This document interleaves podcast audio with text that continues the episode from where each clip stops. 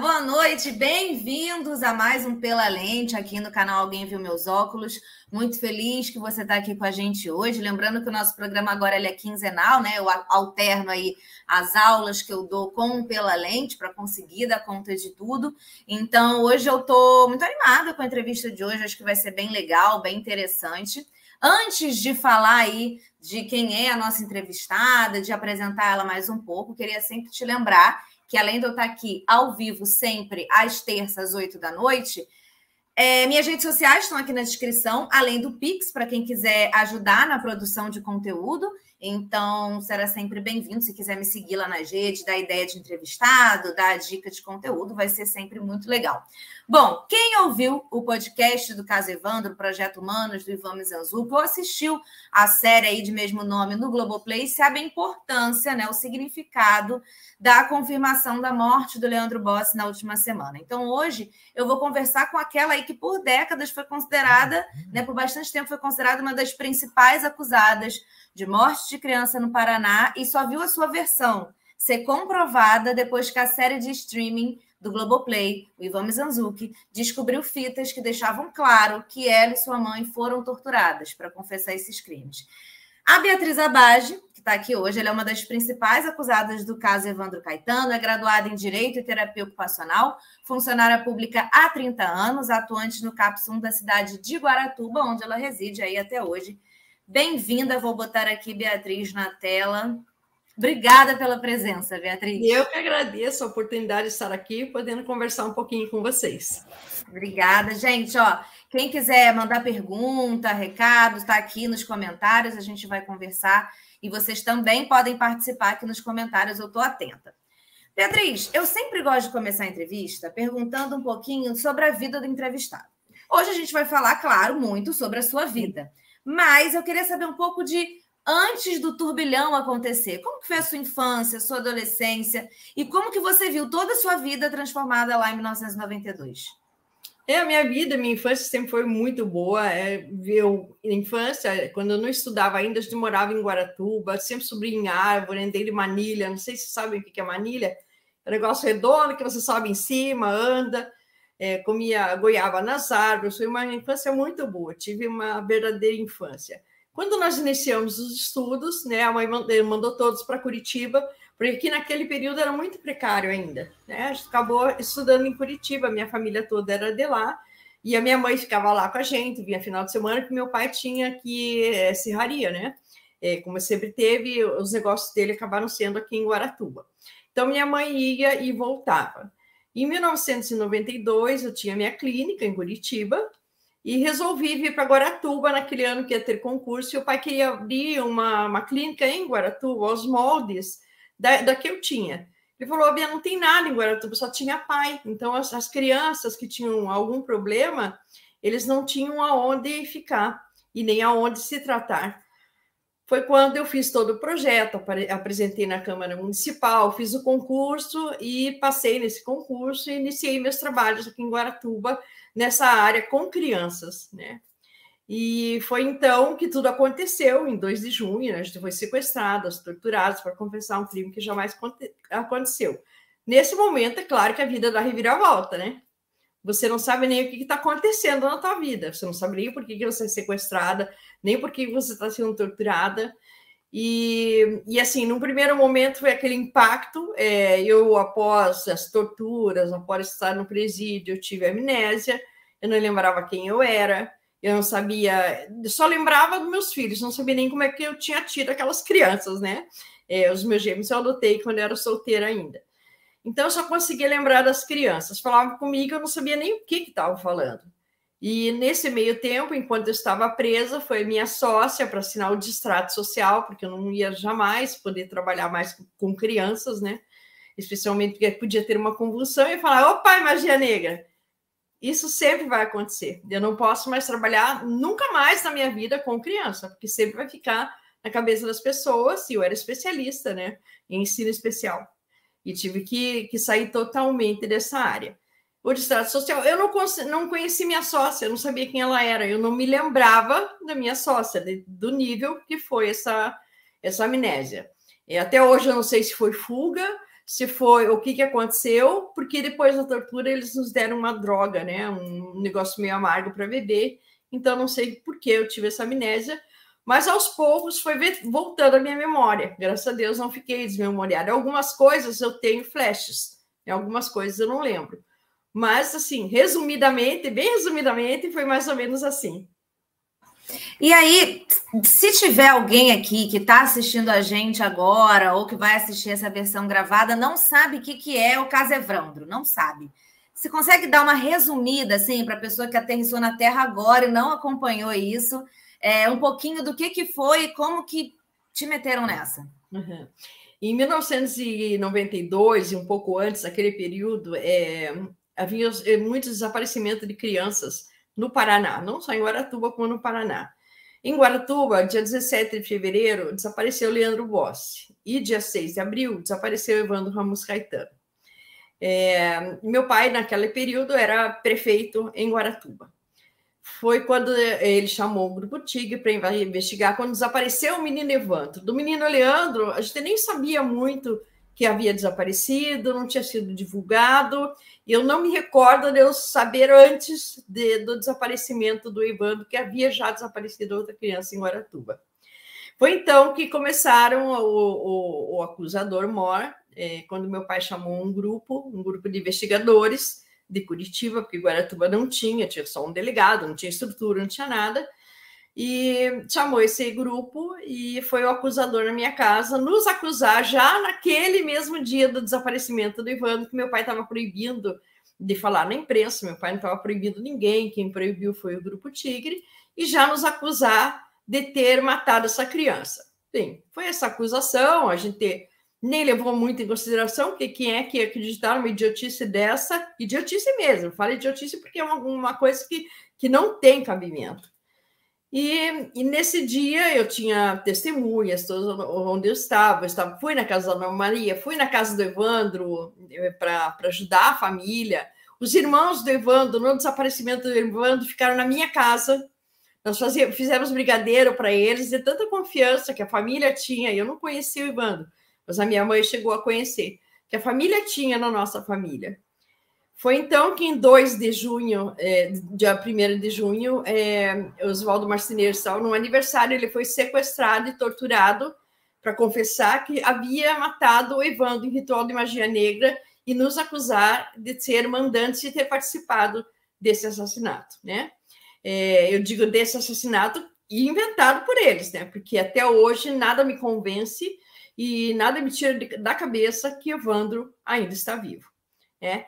Quanto ao Leandro Bossi, quanto a Leandro Bossi, eles tentaram acusar a mim e a minha mãe, só que meu cunhado era juiz na época e ele estava de mudança para Jaguapitã, de Pitanga para Jaguapitã.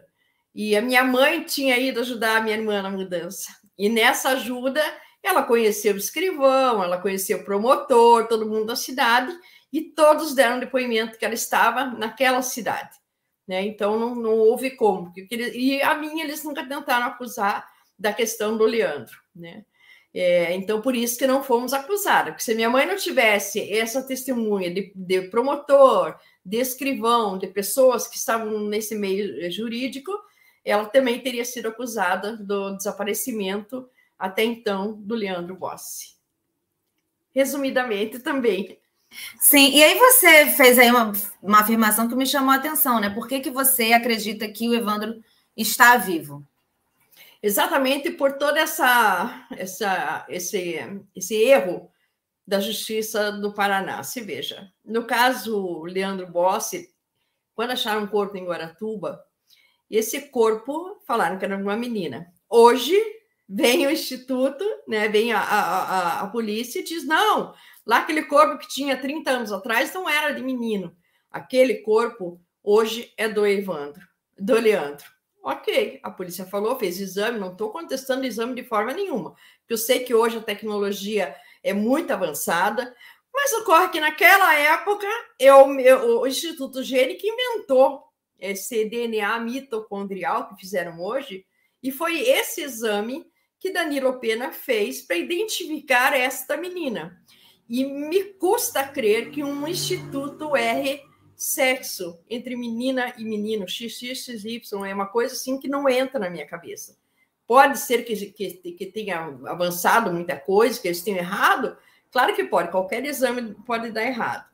No caso Evandro, é, já havia indícios que não era o corpo de Evandro, pela, pela, pela série de erros de, do, do corpo demorar para chegar em Curitiba, de identificarem um corpo que não tinha olhos, não tinha mãos, não tinha é, a pele do, do, rosto, não tinha várias coisas, e como que, uma, que alguém vai olhar para um corpo que não tem nada e dizer que é, que é parente, que é, que é o Evandro.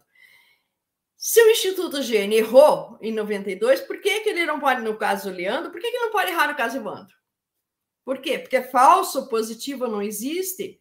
Eu acredito que existe sim, assim como a contaminação desse material para a questão do Leandro, também há para a questão do Evandro. Fora isso, anteriormente a esses fatos, eu já acreditava que o corpo não era do Evandro, pelo tamanho, pela, pelos peritos que divergiam entre si, que sempre divergiram.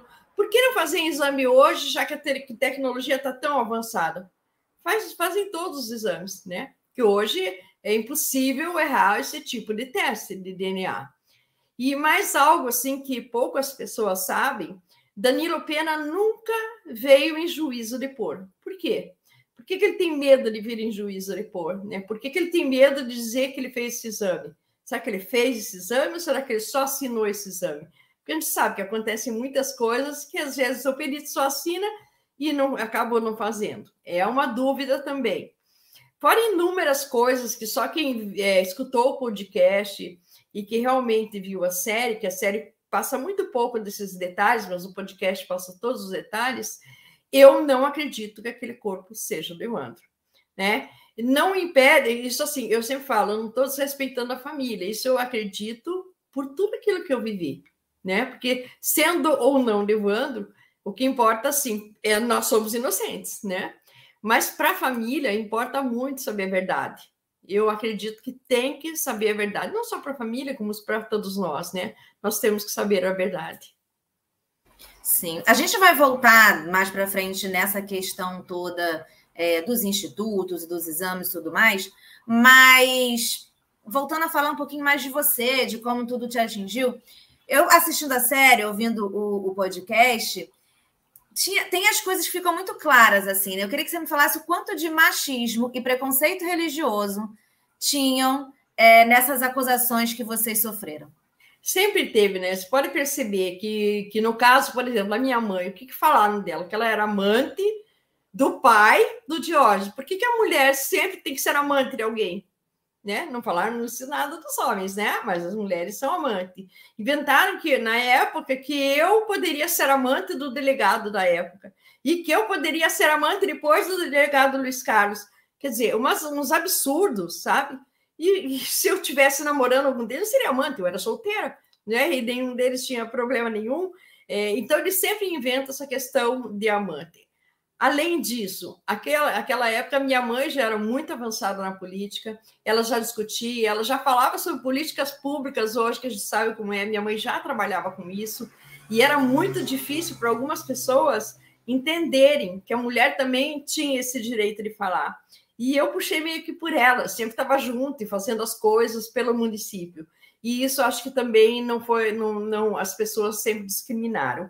Quanto à questão religiosa, eu acredito que, que, esse, que essa discriminação essa veio posteriormente a isso. Eles se utilizaram de algo que ninguém conhecia, porque Guaratuba não tinha isso muito, porque a gente frequentava o Centro da Hortência, é, em Cosme Damião, quando tinha festa, é, Ano Novo, na praia, sempre tinha festa de Iemanjá, sempre teve, né? tanto é que é verdade que o Oswaldo queria aquela aquela estátua da, da, de, de Iemanjá na praia e tal.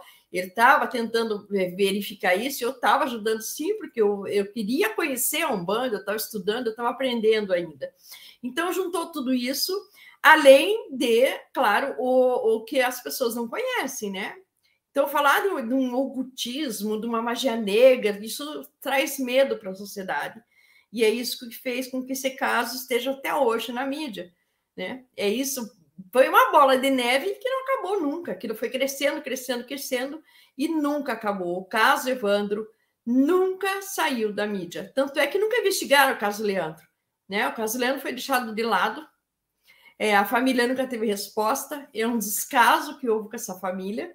Né? Nunca ninguém, inclusive agora, no momento que realmente eles acharam uma moçada que não se sabe né, que, que estava guardada, dizem que é de menina, mas acho que isso tem que ser mostrado para a família.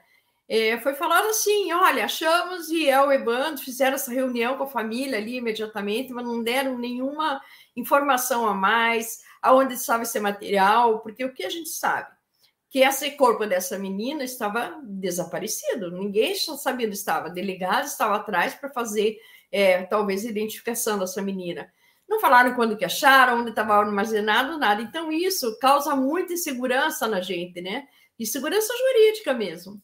Porque se erraram tanto, por que, que de repente assim dá nenhum esclarecimento maior para a família, né? Eu sei porque eu conversei muito com, com, o Leandro e com a Cristiane, que são os irmãos do. De, com, o Lucas e com a Cristiane, que são os irmãos do Leandro, e, e eles estão extremamente nervosos, chateados, porque não foi dado maior esclarecimento também para essa família, né? Quanto à família do Evandro, eu não tenho contato nenhum, eles acreditam realmente que eu sou bruxa, que eu sou assassina, que a minha família está envolvida nisso, e infelizmente é, a gente vai ter que lutar sozinho, né? Para que se realmente a verdade apareça. Porque não existe crime perfeito. Eu sempre tive fé e esperança, por isso que eu nunca deixei de falar que a verdadeira história vai aparecer. E aí, é, pensando aqui um pouco nisso, né, de, da questão do machismo e da, do preconceito religioso que eu estava falando, e aí você traz aí a questão da mídia, eu queria que você falasse um pouquinho de como naquela época a mídia influenciou no seu caso, na forma como a sociedade via você e sua mãe, principalmente, na forma como via, enfim, todos os acusados. Eu acho que fica muito claro quando vocês são chamadas de bruxas de Guaratuba, porque isso, para mim, está na cara, o machismo e o preconceito religioso, né? Sim. Exatamente. A mídia, ela nos julgou, nos condenou. É, quando nós entramos no Tribunal do Júri, em 98, nós entramos condenada, condenada a mil anos, né? O que aconteceu é que nesse júri foram 34 dias e noite, então os jurados puderam ver realmente o processo, puderam estudar e por isso que nós não fomos condenados. Porque se fosse no júri, como houve em 2011, um júri de um dia, porque mudou o rito do tribunal do, dia, do, do júri, não podia mostrar tudo aos jurados, e provavelmente em 98 nós teríamos sido condenados. Por quê? Porque a mídia, ela ficou 45 dias direto na mídia, mídia, chamando a gente de bruxa, o secretário de segurança indo na imprensa, mandando linchar a nós, mulheres, né? E que era para fazer com os meus filhos a mesma coisa que tínhamos feito com o Evandro, né? Um secretário de segurança falou isso, tem filmado, tá na série, apareceu, tem filmado o secretário de segurança. Um governador do estado, na época, e no programa sensacionalista do Alborguete, não foi na Globo, como ele deu entrevista na Globoplay, que a Globo é que, que, que deu em primeira mão, que a Globo foi fazer entrevista com ele, não. Ele falou no programa do Alborguete. Né? Ele foi no programa do Alborguete falar a mesma coisa nos chamar de bruxa. Já viu algum caso que o governador vai na imprensa falar sobre o caso? Isso não existe. Não é o papel do governo. Né? Então, assim, a mídia, ela foi, é, ela que nos acusou, nos condenou, porque a história veio da mídia. Né? Nós sabemos, na no Globoplay também, veio uma jornalista dizendo que conversou com o chefe que talvez pudesse ser magia negra, foi começou toda a história na mídia, foi essa mesma jornalista, e cuja jornalista ainda diz: ah, foram torturadas, mas não significa que são inocentes, são culpadas. Então, a, que, que é pior que isso? Uma jornalista falar, pois não é. importa. Não, isso e, e, eu fico pensando, né? Eu estava pensando, enquanto estava pensando na nossa entrevista, essa. Isso, né, de tipo, são culpadas, então merecem ser torturadas. E isso, assim, acontece naquele período, a gente tinha acabado de sair aí de um período de ditadura, onde tudo, imagino que as polícias ainda tinham isso muito muito forte, né? De, né? né? É assim Olha. que se faz. E se a gente for pensar hoje, assim, em muitos lugares muito. ainda é assim, não mudou muito, é o modus operandi de, da tá polícia mesmo, de né? buscar a confissão que eles acham que tem que ser, né? Isso é muito. E, e, é validado naquela época, inclusive muito mais, imagino eu, pela mídia. Quer dizer, tem mídias hoje em dia que continuam validando isso muito, Sim. né? Mas é que assim, a gente era mais ainda. A gente estava num período ruim, a gente evoluiu, e de três anos para cá, quando entrou esse novo governo, nós demos 30 passos. Desculpe, mas tem que falar, e a política não adianta estar tá envolvida porque se você dá força para o cidadão se armar e matar o bandido, falar para matar, as pessoas vão perdendo a razão e vão achando que podem fazer a justiça com as próprias mãos, né? Então é desse governo atual, a partir desse governo atual mudou, mudou muito, né? Como se nós tivéssemos uma ditadura. Realmente as pessoas acham que têm o direito de porque é bandido, bandido bom, bandido morto. Não, isso não pode acontecer. Né? Pois é, assim como é. aconteceu comigo, pode acontecer com você, com seu vizinho, com a sua família, com qualquer um. E mesmo que a pessoa seja culpada, ela tem os seus direitos. Né? A gente não pode querer jogar os ovos, a gente não pode querer trancafiar numa cadeia por mil anos. Né? Isso não existe. A pessoa ela vai voltar para a sociedade. E eu acho que a função realmente da pena, a função realmente é de ressocializar. E a pessoa que não tem condições, que tem um transtorno mental, ela ser, no mínimo, tratada, garantido seus direitos e ser tratada com dignidade, né? E ser realmente tratada, um tratamento. Claro que essa pessoa não pode mais sair, ela tem que estar supervisionada, mas não trancafiada em quatro paredes, como é o presídio hoje, por 100 anos. Né? Isso não, para mim, não, não adianta falarem que bandido é bom, é bandido morto, porque não é. Porque é um sistema que não funciona, né? Não funciona. Não, e ele vai voltar para nós, né? Tá nítido, tá tantos anos fazendo assim, não deu certo ainda, gente. Compreendam que não funciona. E eu fiquei pensando também, Beatriz, como que foi que você recebeu a notícia aí de que estava sendo produzido um podcast que ia, enfim, tentar contar toda essa história, que estava olhando todos os autos e todas as decisões, né? E depois também que viraria série de TV. Eu queria saber um pouquinho como que essas duas séries do Mizanzuki mexeram na sua vida, influenciaram sua vida. É muito. Eu sempre estava à procura de alguém que nos ajudasse, né? Eu sempre, qualquer notícia que saía, eu sempre fiz questão de dar depoimento. Eu nunca deixei de falar com ninguém. Qualquer um que pede live hoje e que antes pedia entrevista, na época do jornal eu ia para a TV, porque eu sempre tive esperança de que alguém ia achar alguma coisa, ia nos ajudar e que a verdade ia aparecer. Eu nunca desisti. Então eu sempre dei a cara, cara a tapa, que nem dizem, né? É, e falavam, muitas vezes editavam tudo aquilo que a gente estava falando, nunca colocavam exatamente aquilo que a gente dizia, só aquelas frases sensacionalistas e ponto.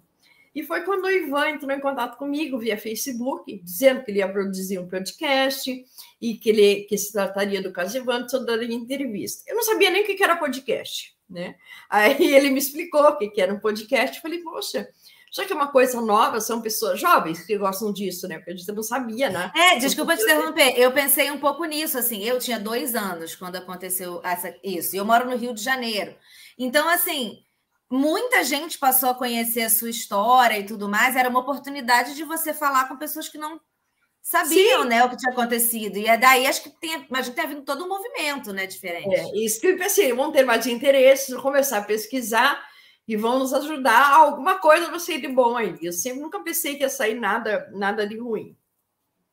Aí falei para minha família que, que, era um podcast, que eu tinha entrado em contato. A minha mãe, você é louca, mas tudo de novo. E que todo mundo queria me inteirar até. Não, é maluco? Falei, é maluco, mas eu vou. Se quer ir, vai, não quer, não vai, eu vou. Tentei convencer o Bardelli, não, não consegui, os outros acusados eu não achava. Parece que uma vez falei com, com o Davi também não quis, tanto é que ele deu entrevista de costas na série, porque naquele momento ele não estava seguro, é, não é julgando, não estou julgando o Davi nem nada disso, mas é que realmente ele tinha esse receio, receio porque ele já tinha tentado a vida várias vezes e tinha dado errado quando descobriam que ele era o Davi do, do caso, né? Das bruxas. Foi então que, que quando o Ivan veio fazer a minha entrevista, eu fiz, eu estava de mudança e pedi para a mãe vir me ajudar. E daí eu coloquei a mãe de frente para o Ivan, ela acabou dando entrevista. Foi quando só eu e minha mãe demos entrevista no podcast. E com o sucesso do podcast, claro, ele achou a fita, tudo. Quando falaram que veio ao Globoplay, aí sim eu consegui o contato com todos, todos deram um depoimento, menos o Sérgio e o Sérgio Cristofolini e o Oswaldo. Oswaldo não queria de jeito nenhum. Foi que a gente começou a filmar e a gente não sabia que, o que, que ia dar. Né? Ninguém sabia que o Ivan tinha achado aquela fita, porque estavam filmando a Globoplay e o podcast ainda estava sendo realizado. Não tinha ainda o episódio 25, que são as fitas. No dia do episódio 25, nós fomos para Curitiba, porque a Globoplay disse que precisava de uma sessão de fotos. Eles falaram que para a série, claro que eles precisavam disso e tal. Daí lá fomos nós, né? tudo arrumada para as fotos. No fim, as fotos não eram fotos, era para a gente escutar a fita. A gente soube no mesmo momento que o Ivan estava divulgando no podcast, a gente soube na Globoplay. A gente não sabia o que, que era. É, só vimos que tinha alguma coisa estranha, todo mundo ficava olhando para a gente, tinha uma sala escura. Primeiro foi minha mãe, falei, o que está acontecendo, né? Então foi assim, é, a gente soube ali na hora que eles estavam filmando, nós não soubemos antes, e as pessoas souberam que o Ivan, no que é, o, o Ali Muritiba mostrou para a gente, o Ivan lançou o episódio de medo que o Ministério Público ou alguém tomasse alguma providência e tirasse isso do ar. Então, ele fez as duas coisas simultaneamente, para que não acontecesse nada e que as fitas realmente as pessoas pudessem escutar. E o que você sentiu nesse momento? Eu não consigo nem imaginar de, enfim, é, terem, porque a gente assistindo fica, meu Deus, de alguém ter encontrado essas fitas e disso está vindo a público, uma história que você está aí tentando contar há 30 anos, tentando ser ouvida. O que, que passou pela sua cabeça? Olha, sabe que eu não sei? Todo mundo pergunta, eu não sei. Eu ali na hora eu vi minha reação na série. Que eu fiquei, é, é minha voz, eu dizia a série, é minha voz, sou eu falando, só dizia isso. Eu não, não sei qual foi, é, é um misto de tudo, sabe? Você, quando eu saí, eu lembro bem, quando eu saí, liguei para Ivan e agradeci, chamei ele de anjo, o que, que era aquilo? E ele eh, dava risada, falou assim, Beatriz, eh, eu achei as fitas e tal, eh, pode ficar tranquila agora, você vai ser inocentado, não sei o quê. E quando começou a sair tudo isso na mídia, veio a pandemia, não sei mais nada. Ficou tudo quieto, ninguém falou mais nada. É, foi então que posteriormente saiu daí a série da Globo, depois da pandemia, que daí voltou. Porque assim, a pandemia ele, ela fechou todo o caso também, né? Porque daí as pessoas não falaram é, muito, foi viram a série. É agora que, tá, que voltou por causa do, do caso Leandro também, né? E aí, é, sempre, ele nunca sai na mídia. Esse pois caso é. sempre isso sempre acontece reviravoltas. De repente vem uma notícia bombástica, sabe? Sempre vem uma notícia. E então a minha vida inteira foi essa. Eu chego a dizer assim: quando tudo acabar, como que será que vai ser? Porque há 30 anos, não é um, nem dois, nem três, são 30 anos a gente lutando, né? 30, não é pouca Eu não coisa. consigo nem imaginar, Beatriz. Eu não consigo. E você imaginar. falando. É tipo quase toda a minha vida. Você é bruxa. É bruxa. É isso, né? E aí eu te falo, pergunto outra coisa. Você mora em Guaratuba ainda, né? Esse tempo, você ficou um uhum. tempo presa, mora em Guaratuba. Como é que é, enfim? Esse tempo todo foi sua vida na nunca cidade? É hoje? Em Guaratuba, nunca. Ando Porque naquele período tentaram apedrejar a sua casa, né? Naquela Sim, época. Eu queria voltar em 2016, porque eu sempre fui funcionária pública concursada e estava à disposição funcional do Tribunal de Justiça. É, quando eu fui condenada em 2011, o Diógenes escreveu uma carta para o CNJ pedindo para me tirarem, porque eu era uma criminosa, não podia trabalhar no tribunal. Imediatamente o CNJ aceitou e me tirou do tribunal. Eu sou pela rádio, eu não sabia. A gente estava escutando e de repente eu estava indo comprar pão, escutei aquilo, tinha saído do trabalho, escutei pelo rádio que, que o tribunal tinha me devolvido para Guaratuba. Eu falei, meu Deus, era cinco e pouco da tarde. Falei, o que, que eu faço agora? Eu não volto para Guaratuba, para lá, eu não volto. Isso em 2011. Aí eu bati na porta do secretário de Justiça, não conhecia, não sabia nem quem era. Não sabia quem era. E me identifiquei, falei, meu nome é Beatriz Abaixo, funcionário de Guaratuba, sou do caso As Bruxas de Guaratuba e me tiraram do tribunal, estou precisando de um lugar para trabalhar. Eu quero falar com o secretário de Justiça. Ele não me conhecia também, ele me recebeu. Aí expliquei para ele toda a situação e ele imediatamente fez o ofício para Guaratuba, na mesma hora, e eu mandei para Guaratuba e eles me colocaram de volta à disposição funcional, mandei junto à Secretaria de Justiça, porque eu sou assim, eu quero, eu vou atrás. Não, eu já tenho. Eu tenho que ir atrás de outra coisa, né? E foi então que eu trabalhei até 2016 na Secretaria de Justiça. E quando mudou a lei eleitoral, tive que voltar para Guaratuba, porque não podia nem o funcionário estar à disposição funcional, eh, se, não, se não caracterizava crime eleitoral, algo assim. E quando eu voltei, não queria voltar de jeito nenhum, acabei voltando, gostando de Guaratuba e aqui fiquei. Né? Que bom, eu fiquei pensando muito nisso também, de, de você ter voltado e tal depois desse tempo. Bom, vamos voltar aqui e falar um pouquinho do, do Leandro, né? Enfim, imagino que algumas pessoas tenham chegado depois e tal. Na semana passada, como a gente estava falando no começo do programa, foi confirmado aí, né? A polícia falou que uma das ossadas que estava lá em posse da polícia, polícia era do Leandro Bossi, que também desapareceu em 92. Uhum. É, e que na ocasião foi apontada como sendo de uma menina, o que também causava estranhamento, porque ninguém tinha notificado de desaparecimento de menina ali na região tal. Mas enfim, ficou lá. E aí a gente, a irmã do Leandro fez um depoimento muito forte, né? Saiu na mídia também, eu vi no Facebook, falando sobre o caso do irmão, como isso sempre esteve à sombra do caso do Evandro, pouca coisa foi feita, né? É, disse que o padrasto dela, o pai do Leandro, morreu esperando uma resposta. Quem assistiu a série, eu me emocionei demais no episódio que fala da história dele, porque, enfim, quando fala, né, que ele morreu e eu, é muito emocionante porque é alguém que sempre ficou esperando o filho chegar, assim, e lutou muito e nunca foi ouvido. Ficava esperando o filho aparecer na porta e tudo mais. Por que, que você acha que só o caso Evandro ganhou tanta repercussão? Por que, que você acha que a mídia deu atenção a isso? Você acha que tem relação ajudar a mídia ajudava o sensacionalismo da mídia a ligar vocês a isso e aí acabou que o Leandro ficou esquecido?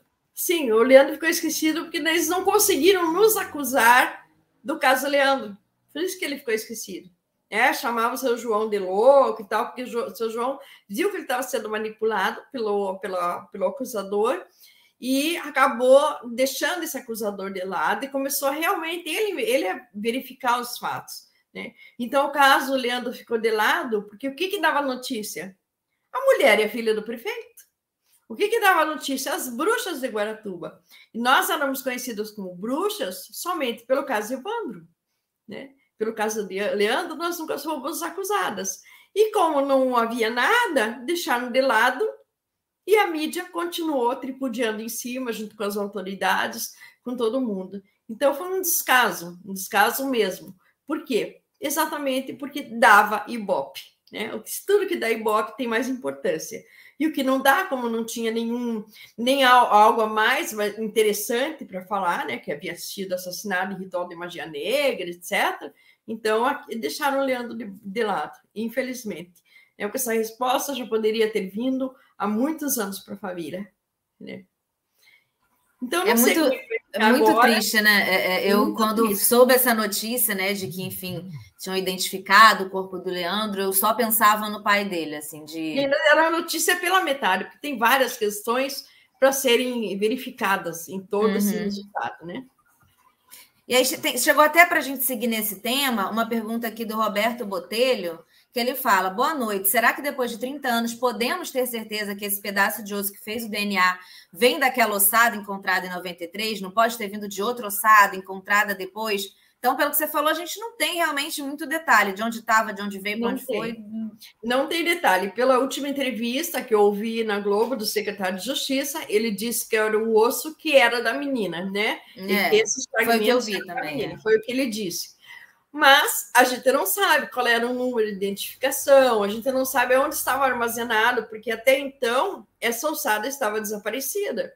Eles que estavam num cofre, né? Que eu saiba, o osso, o fêmur que está num cofre no IML ou no Instituto é, Científico, não sei aonde, da polícia, é o do Ivandro. Exatamente o que ele sempre fala. Tem um fêmur lá para fazer a contraprova. Ah, ah, isso para mim não vale, porque quebra toda a cadeia de custódia. Né? Inclusive nesse caso. É como que, que acha um osso onde estava? Apareceu, estava desaparecido, né? Ele apareceu de repente. Eu também acredito, sim, Roberto, né, nisso eu acho que essas respostas que precisa para a gente começar a confiar mais nas instituições. Né? Não pode se dar uma resposta para uma família né, de meia metade, meia verdade.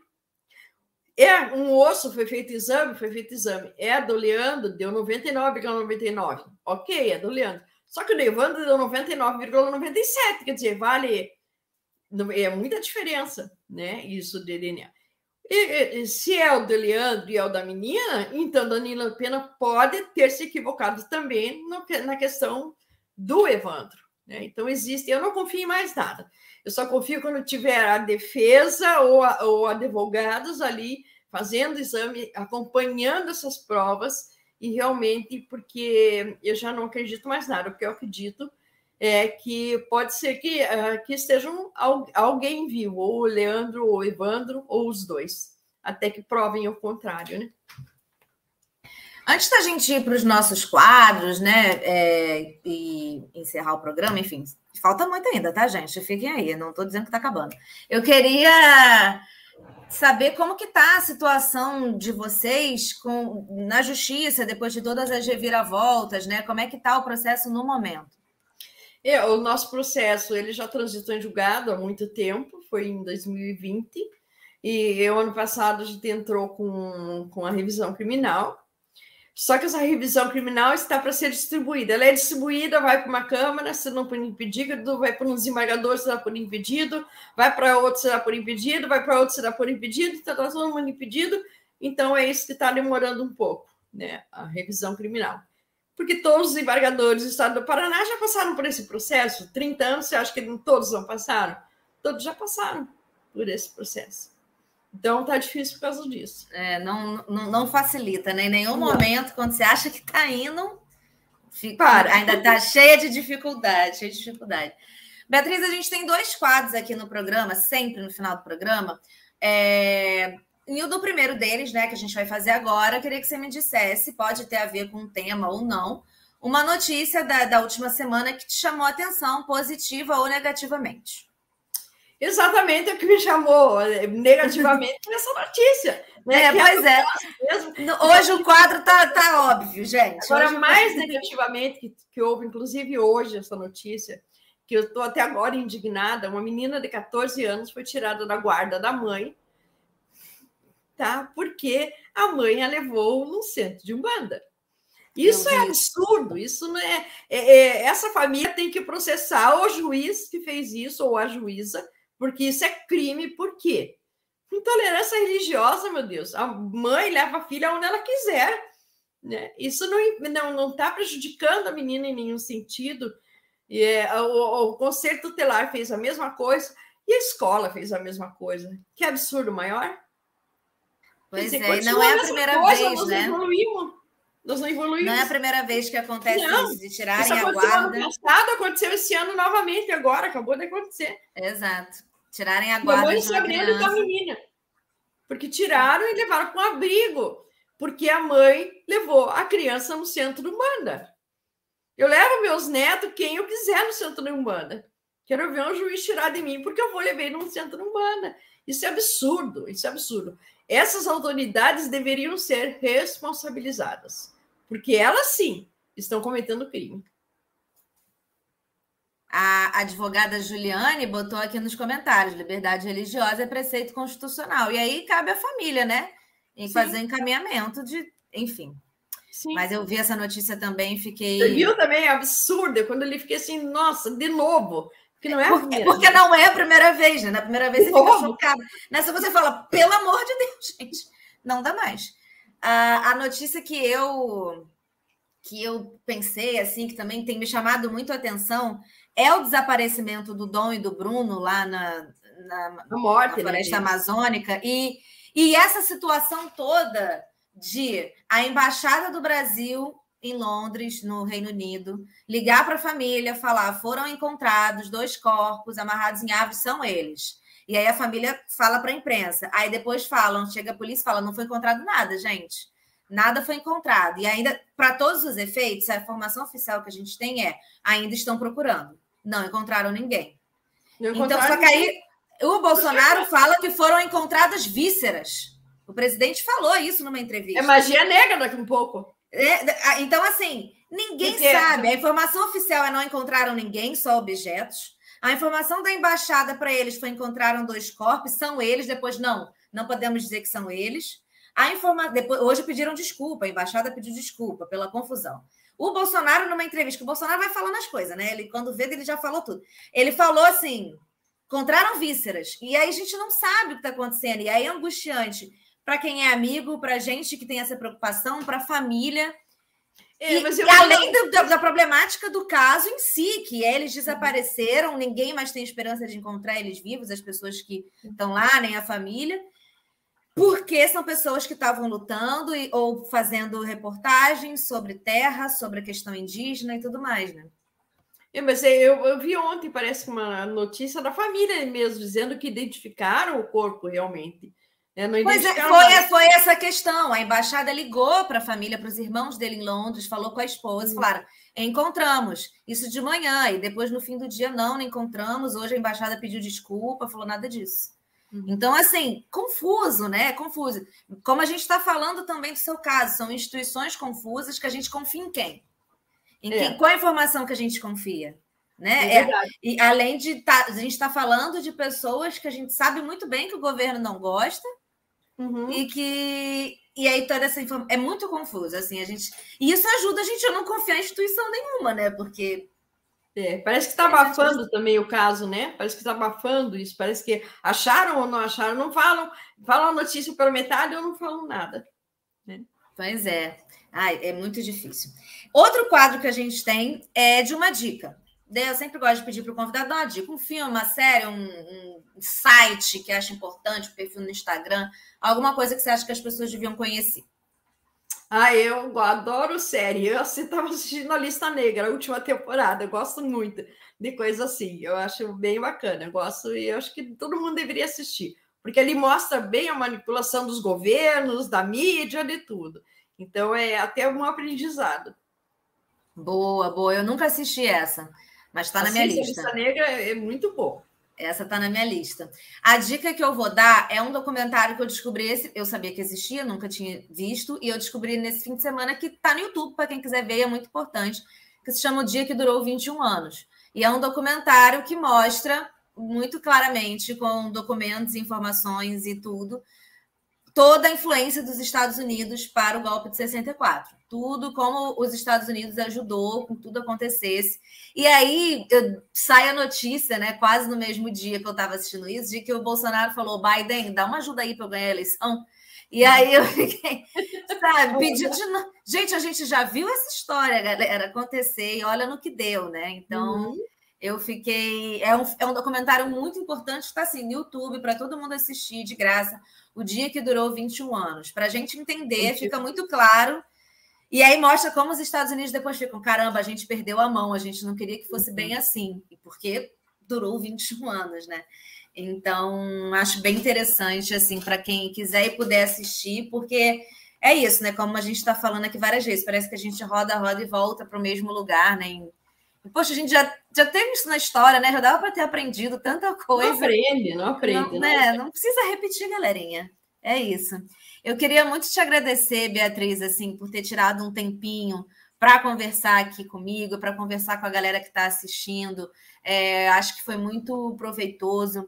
É, queria realmente te agradecer, a, a conhecer sua história através do podcast e através da série. O episódio das fitas me emociona muito. O episódio do pai do Leandro me emociona muito. É, acho que foi.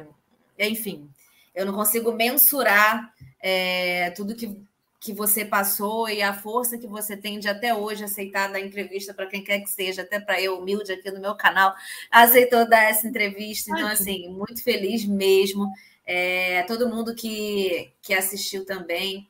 É, ficou todo mundo muito animado, né? Quando eu comentei que a entrevista era contigo. Acho que como a gente estava falando, né, é, a entrada do podcast, da série, trouxe a sua história para uma geração que não conhecia, e são outras mentalidades, é uma outra mídia trazendo, é uma outra mentalidade, são novas pessoas, né? Então, acho que, enfim, torço aí para o andamento do processo, para tudo aconteça da melhor forma. Obrigada mesmo.